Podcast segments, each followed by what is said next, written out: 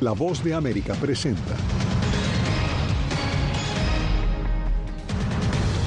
El huracán Hillary se desplaza con fuerza desde la costa pacífica de México, generando alertas de tormentas sin precedentes en California. Estados Unidos, Japón y Corea del Sur estrechan lazos con acuerdo económico y de seguridad. Expresidente Trump propone aplazar hasta el 2026 su juicio por presunta interferencia electoral y tanto Ecuador como Venezuela se disponen a celebrar elecciones presidenciales este domingo.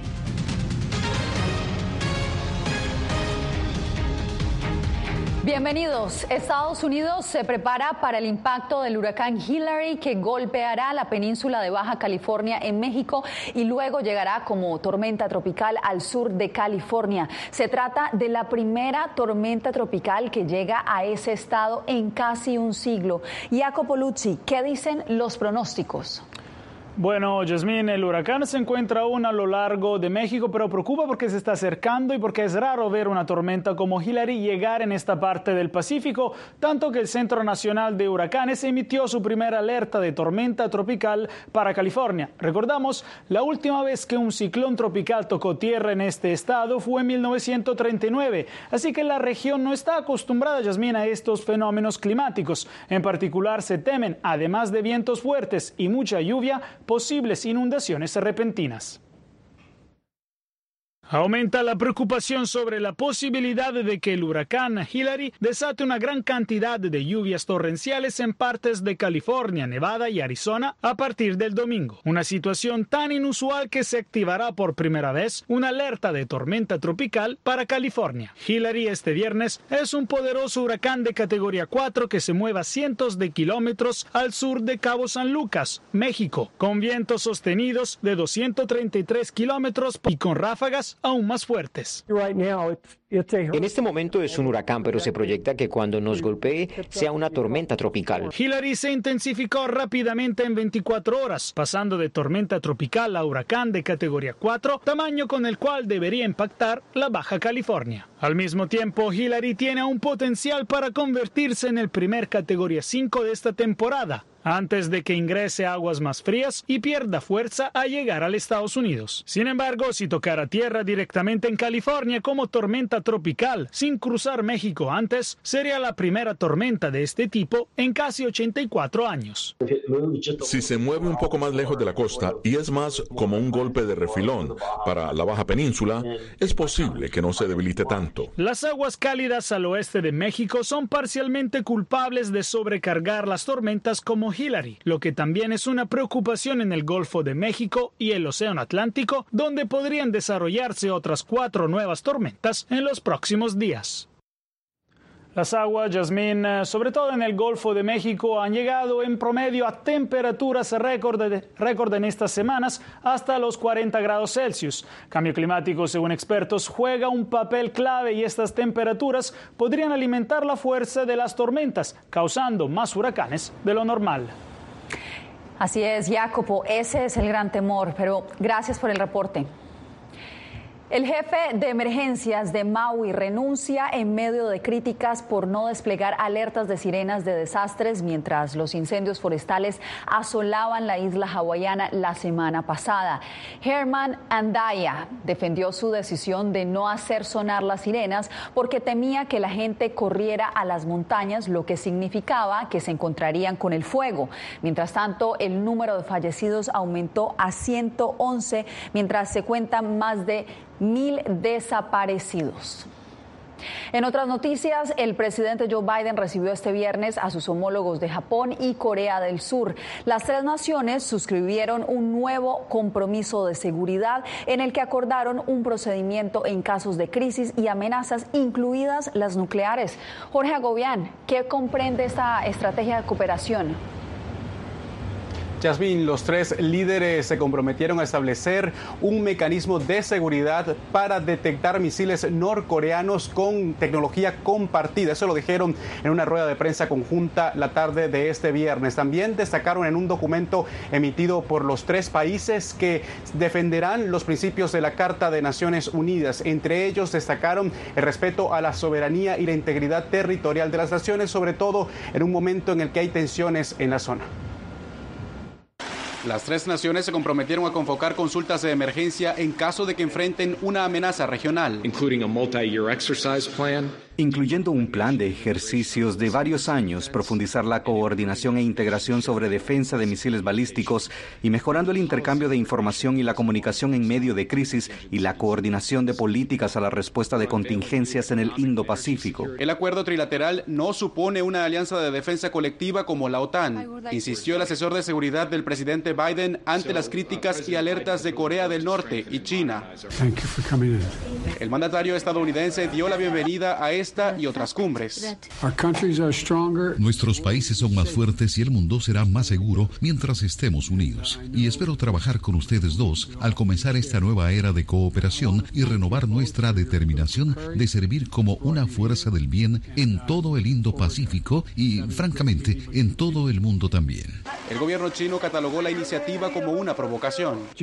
Los intentos de formar varios grupos excluyentes y de llevar la confrontación de bloques a la región del Indo-Pacífico son impopulares y definitivamente generarán violencia y oposición en los países de la región. Japón y Corea del Sur han denunciado las amenazas nucleares de Corea del Norte ante el incremento de ejercicios de misiles.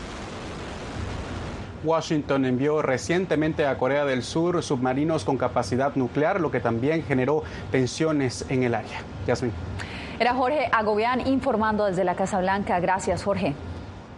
Continúa la cuenta regresiva para que el expresidente Donald Trump y los 18 de sus aliados imputados también por el condado de Fulton se entreguen a la justicia. El equipo legal del exmandatario también coordina el proceso relacionado a otro juicio que enfrenta aquí en Washington, D.C. Celia Mendoza nos acompaña desde la Corte del Distrito de Columbia. Celia, lo último que se conoció es que pidieron posponer el juicio para el 2026, es decir, mucho después de las elecciones. Así es, Yasmín, y esta es la propuesta presentada por el equipo de defensa. Esto se da en las últimas horas cuando colocaron un documento ante la Corte. Él mismo hace claro que empezarían a buscar los miembros del jurado a principios del mes de abril, muy lejos de la fecha que ya había puesto allí Jack Smith, el fiscal especial, quien quiere que esto suceda inclusive este mismo año. El equipo legal del expresidente Donald Trump propuso que el juicio federal en Washington por presunta interferencia electoral se lleve a cabo en el año 2026 y que la elección del jurado inicie en abril de ese año, un marcado contraste con la propuesta de la Fiscalía de empezar el 11 de diciembre de 2023 y resalta el interés de la defensa de Trump de atrasar el proceso legal hasta después de las elecciones presidenciales. El sistema político estadounidense se someterá a una prueba de estrés en los próximos 18 meses que no ha sufrido desde la década de 1860.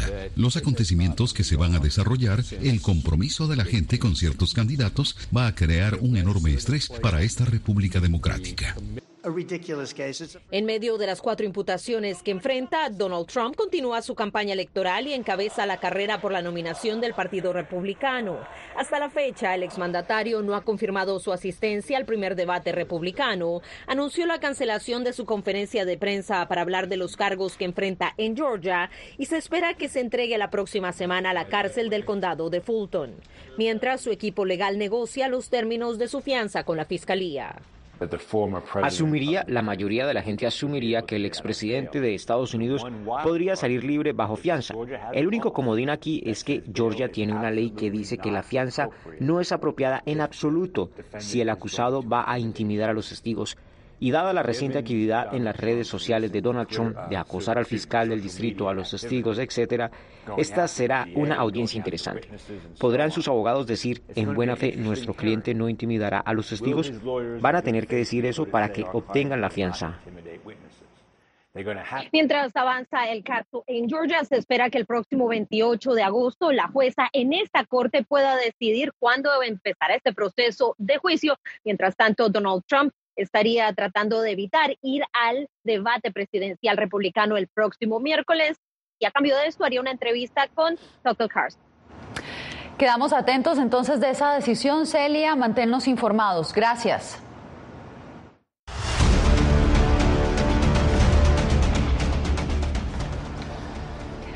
Más de 181 mil haitianos, venezolanos, cubanos y nicaragüenses se han amparado de un programa de ingreso temporal a Estados Unidos por motivos humanitarios. Justamente hoy hubo una conferencia de prensa por parte de la patrulla fronteriza y para eso nos acompaña nuestra compañera Julia Riera. Cuéntanos cuáles son los últimos datos que hasta el momento tiene el gobierno estadounidense.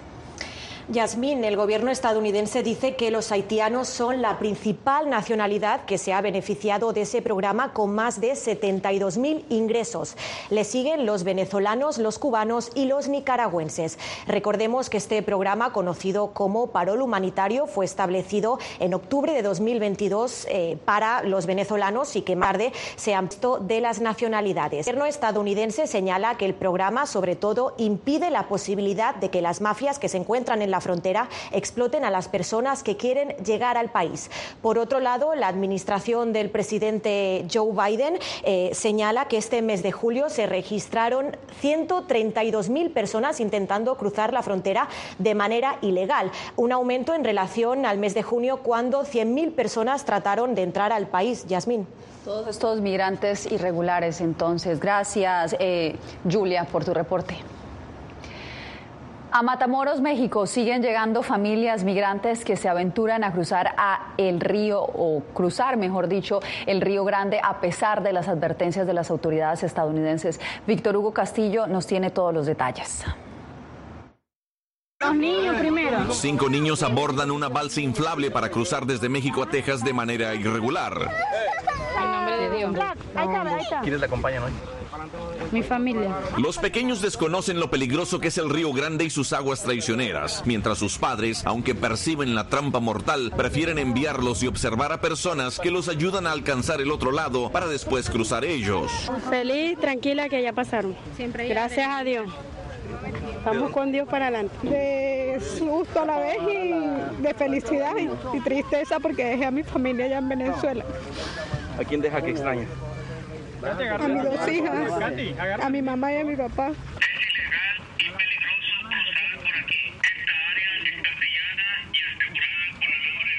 A pesar de las advertencias por autoridades estadounidenses a través de un megáfono, la desesperación, hambre e inseguridad empujan a los migrantes a cruzar. Ya tenemos 15 días y no hay dinero.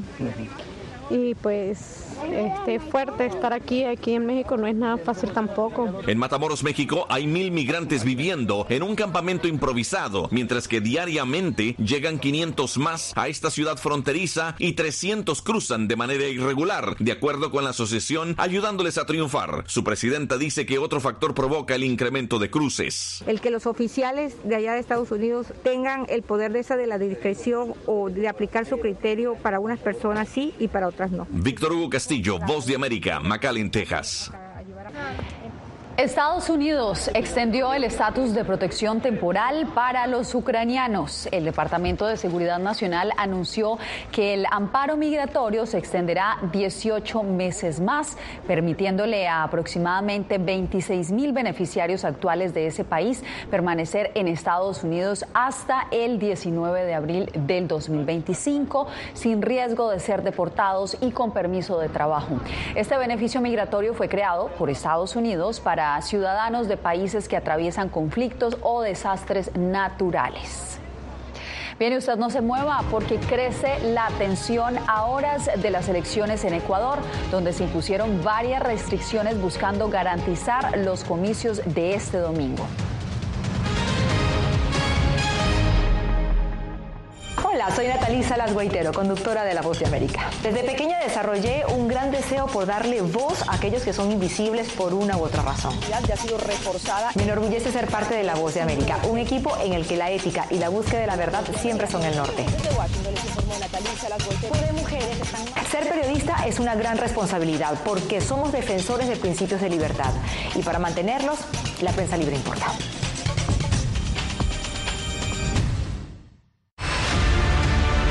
No concibo una democracia sin, sin periodistas. El libreto manda a un conflicto constante con la prensa independiente, con los medios de comunicación. Periodismo, la prensa libre importa, una coproducción de La Voz de América con nuestras afiliadas en la región.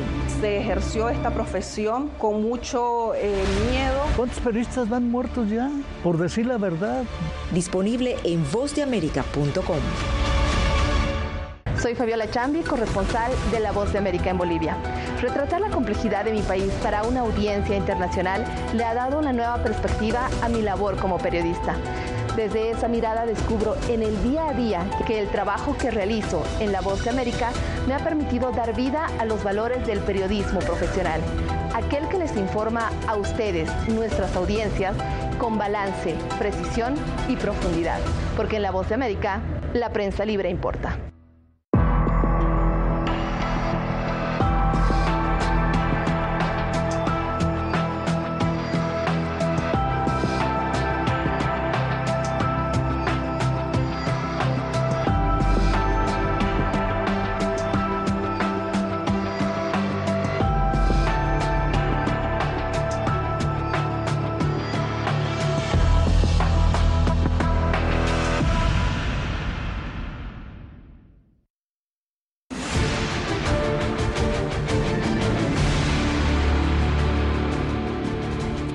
El proceso electoral de Ecuador entró en su recta final y este domingo el electorado llegará a las urnas para elegir a su nuevo presidente. A partir de este viernes justamente comenzó el denominado silencio electoral, periodo en el que está prohibido todo acto de proselitismo político, como nos informa desde Quito Néstor Aguilera. En medio de impresionantes medidas de seguridad nunca antes vistas y portando casco y chaleco antibalas, cerró su campaña de apenas un día el candidato presidencial Cristian Zurita, periodista de profesión quien reemplaza a Fernando Villavicencio, asesinado hace poco más de una semana en Quito. Tengo poco tiempo para hablar porque las condiciones de perfilamiento de mi seguridad son tan graves como las de Villavicencio. Las inéditas escenas se repitieron en los cierres de campaña de quienes participaron en recorridos y concentraciones junto a sus seguidores. El aspirante Daniel Novoa denunció en la red social X, anteriormente llamada Twitter, un presunto ataque contra su caravana en Durán, ciudad vecina a Guayaquil y considerada una de las más violentas del país. ¡Claro que se puede! ¡Yacu presidente! Más temprano, el candidato Yacu Pérez, también usando chaleco antibalas, participó en un acto simbólico en el centro de Quito, vigilado celosamente por agentes de la Policía Nacional. Que ya se observa que ya estamos en segunda vuelta. El aspirante Jan Topic, que antepone la seguridad como principal oferta de campaña, escogió Guayaquil para encontrarse con sus seguidores. Construyamos Ecuador juntos, un Ecuador sin miedo. ¡Que viva! Luisa González, del movimiento político del expresidente Rafael Correa, también eligió Guayaquil. Nos quieren llenar de terror. Tras el cierre de la campaña, los ecuatorianos inician un periodo de reflexión hasta este día domingo cuando se celebrarán unas elecciones inéditas en la historia de este país. Néstor Aguilera, Voz de América, Quito. Ocho candidatos se disputan la presidencia de Ecuador y analistas prevén que habrá segunda vuelta. Nuestra enviada especial a Quito, Adriana Núñez Rabascal, nos tiene todos los pormenores. Unos 13 millones de ecuatorianos van a las urnas el domingo con la mirada puesta en derrotar lo que consideran su principal preocupación, la violencia.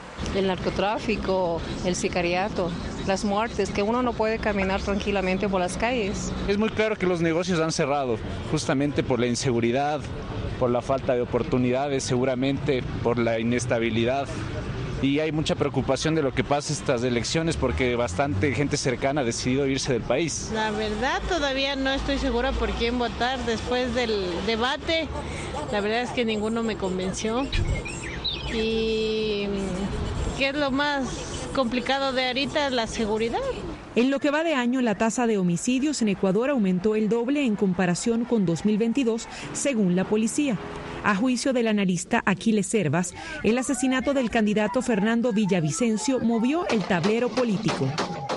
Definitivamente el ecuatoriano en promedio este momento se encuentra en la zozobra, ¿no? es decir, nos percibimos vulnerables. Después de la inseguridad, los principales problemas del ecuatoriano promedio son la corrupción, los malos gobiernos y el desempleo, de acuerdo con un estudio de la encuestadora Comunicaliza. Pero por ahora ningún aspirante capitaliza estas quejas. No existe una certeza de, de quiénes puedan ser los eh, primeros dos, dos eh, postulantes que terminen en la segunda vuelta. Me parece que esa incertidumbre solo la vamos a absolver el día domingo después de, de las elecciones. Sea quien sea el vencedor, gobernará por apenas un año y medio, pues estos comicios se dan luego de que el actual presidente Guillermo Lazo disolviera la Asamblea Nacional y convocara a elecciones anticipadas. Adriana Núñez Rabascal, Voz de América, Quito. Y Guatemala también prepara elecciones. Esta vez los postulantes buscan vencer en segunda vuelta al voto nulo. Esto y más al regresar.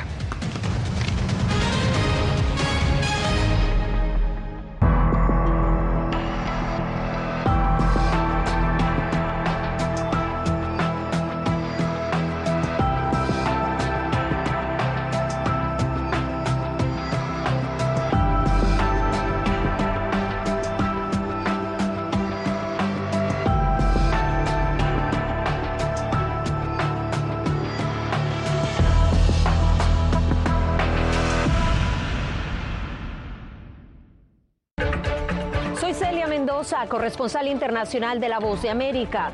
Desde que me uní a este equipo de profesionales hace más de una década, he tenido la oportunidad de descubrir un mundo de noticias que comparto con ustedes. La Voz de América habló con el director. Porque siempre estoy en el lugar de los hechos, entregando información veraz, clara y precisa, manteniendo nuestro compromiso periodístico, porque en La Voz de América la prensa libre importa.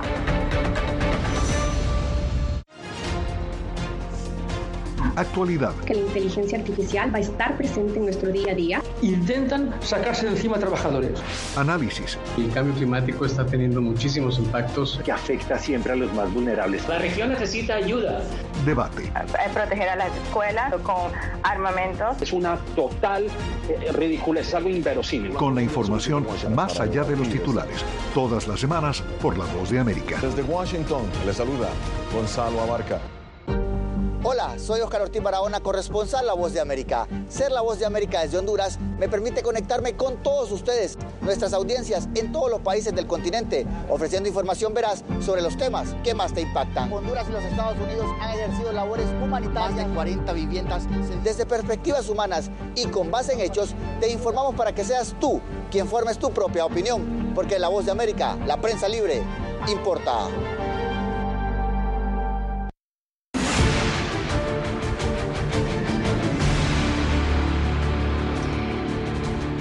A tan solo horas de la segunda vuelta presidencial, los guatemaltecos están a la expectativa de lo que pueda pasar este próximo domingo. Aunque aún hay algunos indecisos, se espera una participación igual o mayor a la primera vuelta. Eugenia Sagastume nos pone en contexto. Ya estoy listo. Muchos guatemaltecos ya decidieron su voto, otros no participarán. No me gustan los, los que se quedaron. Sin embargo, hay esperanza de lograr una Guatemala mejor. Que haya paz, que haya seguridad y el que quede que Dios lo acompañe y que nos acompañe a nosotros también. La cita a las urnas es el próximo domingo desde las 7 de la mañana hasta las 6 de la tarde. Para ello, el Tribunal Supremo Electoral agiliza la entrega de las cajas electorales que contienen las papeletas blancas con el rostro de los dos candidatos a la presidencia, Sandra Torres y Bernardo Arevalo. Concluimos ya con el embalaje de cajas electorales de todos los departamentos del interior de la República. Y autoridades coordinan el refuerzo de seguridad principalmente en cinco municipios donde además de la elección presidencial se repetirán elecciones de autoridades locales. La Mesa Interinstitucional de Seguridad está poniendo debida atención al tema del municipio de San José del Golfo, así como a los otros municipios donde se realizarán elección de corporación municipal. El presidente de la República hizo un llamado a acudir a las urnas. Lo que no se vale es quedarse en la casa. Lo único que se vale es salir a votar y votar por quienes creen ustedes que sea la mejor opción para Guatemala. Los observadores electorales de la Unión Europea y de la Organización de Estados Americanos se despliegan a todo el país para dar seguimiento al debido desarrollo de las votaciones. Eugenia Sagastume, Voz de América, Guatemala. Y desde Estados Unidos, la diáspora guatemalteca también se moviliza este domingo para ejercer su derecho al voto. Anhelan que el próximo mandatario refuerce la seguridad y ofrezca más oportunidades a los jóvenes. Alex Segura nos da más detalles desde Los Ángeles. Más de 90.000 guatemaltecos están empadronados en Estados Unidos según los datos del Tribunal Superior Electoral de Guatemala una cifra muy pequeña respecto al 1,3 millón de guatemaltecos que residen en Estados Unidos, de acuerdo con el grupo Migration Policy Institute. Algunos guatemaltecos en el exterior, como Rosendo y Chop, esperan que el nuevo presidente ataje los problemas de seguridad del país. hay que ver mucho la, de la pandilla también, porque hay mucha pandilla ya, mucho. Tienen que ver mucho de eso, pues ahí sí que poner una mano dura. A escasos metros de Rosendo se encuentra Magda Cal Coronado, una guatemalteca que regenta un popular punto de comida en la calle del Consulado General de Guatemala en Los Ángeles. Si bien lleva más de una década fuera de territorio guatemalteco, tiene también clara su prioridad en estos comicios. Pues yo sigo pensando en la seguridad, porque nosotros estamos esperando en Guatemala que tengamos mucho turismo, que, las personas que visiten Guatemala vayan con mucha seguridad. Sea quien sea el que resulte victorioso, los jóvenes piden más oportunidades en Guatemala. Debido a, la poca oportunidad que hay para nosotros los jóvenes, decidimos inmigrar. Yo no tengo mucho tiempo aquí y sí me viene, ¿verdad?, por la poca oportunidad que hay en mi país. Aquí en California reside la mayor parte de guatemaltecos en todo Estados Unidos. Alex Segura, Voz de América, Los Ángeles. Regresamos en instantes con más aquí en El Mundo del Día.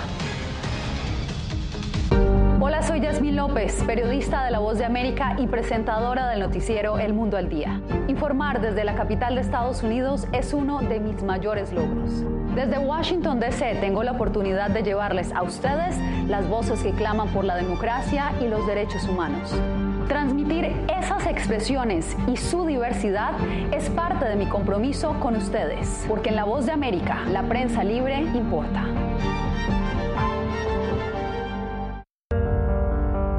Tiempos de cambios, cuando el mundo parece incierto y lo que escuchamos no refleja lo que vemos, buscamos la verdad. Cuando nos cuentan solo una parte de la historia, perdemos la confianza. En momentos de crisis, nuestros sueños, esperanzas y deseos de un mejor mañana dependen de una prensa libre. En La Voz de América te traemos las historias que la gente se arriesga a ver. Conectamos el mundo y lo unimos con la verdad.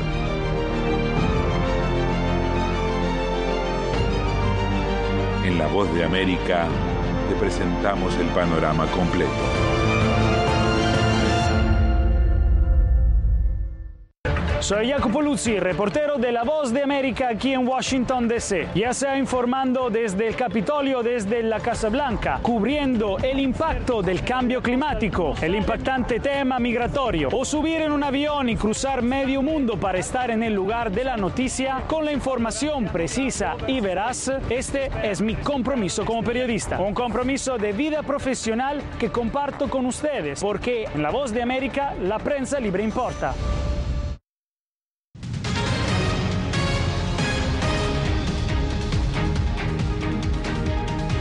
Como todas unas estrellas, se presentaron ante el público los actores caninos de la película Strays.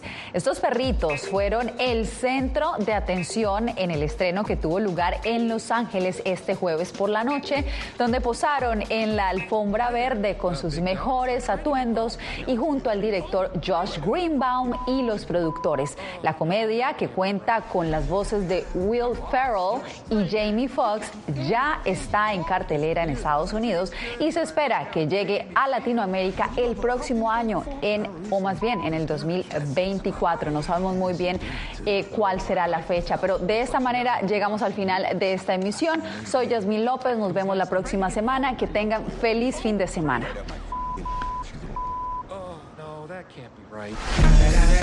I'm lost. You're a stray now. You can do anything you want. This beer doesn't taste good, but I like how it's making me feel. Have you ever humped anything before? I recently this couch. Best sex of my life. And she dirty too. Oh, well, I, I can tell. Looks like she hasn't been washed in years. I'll see you later, baby. It was nice.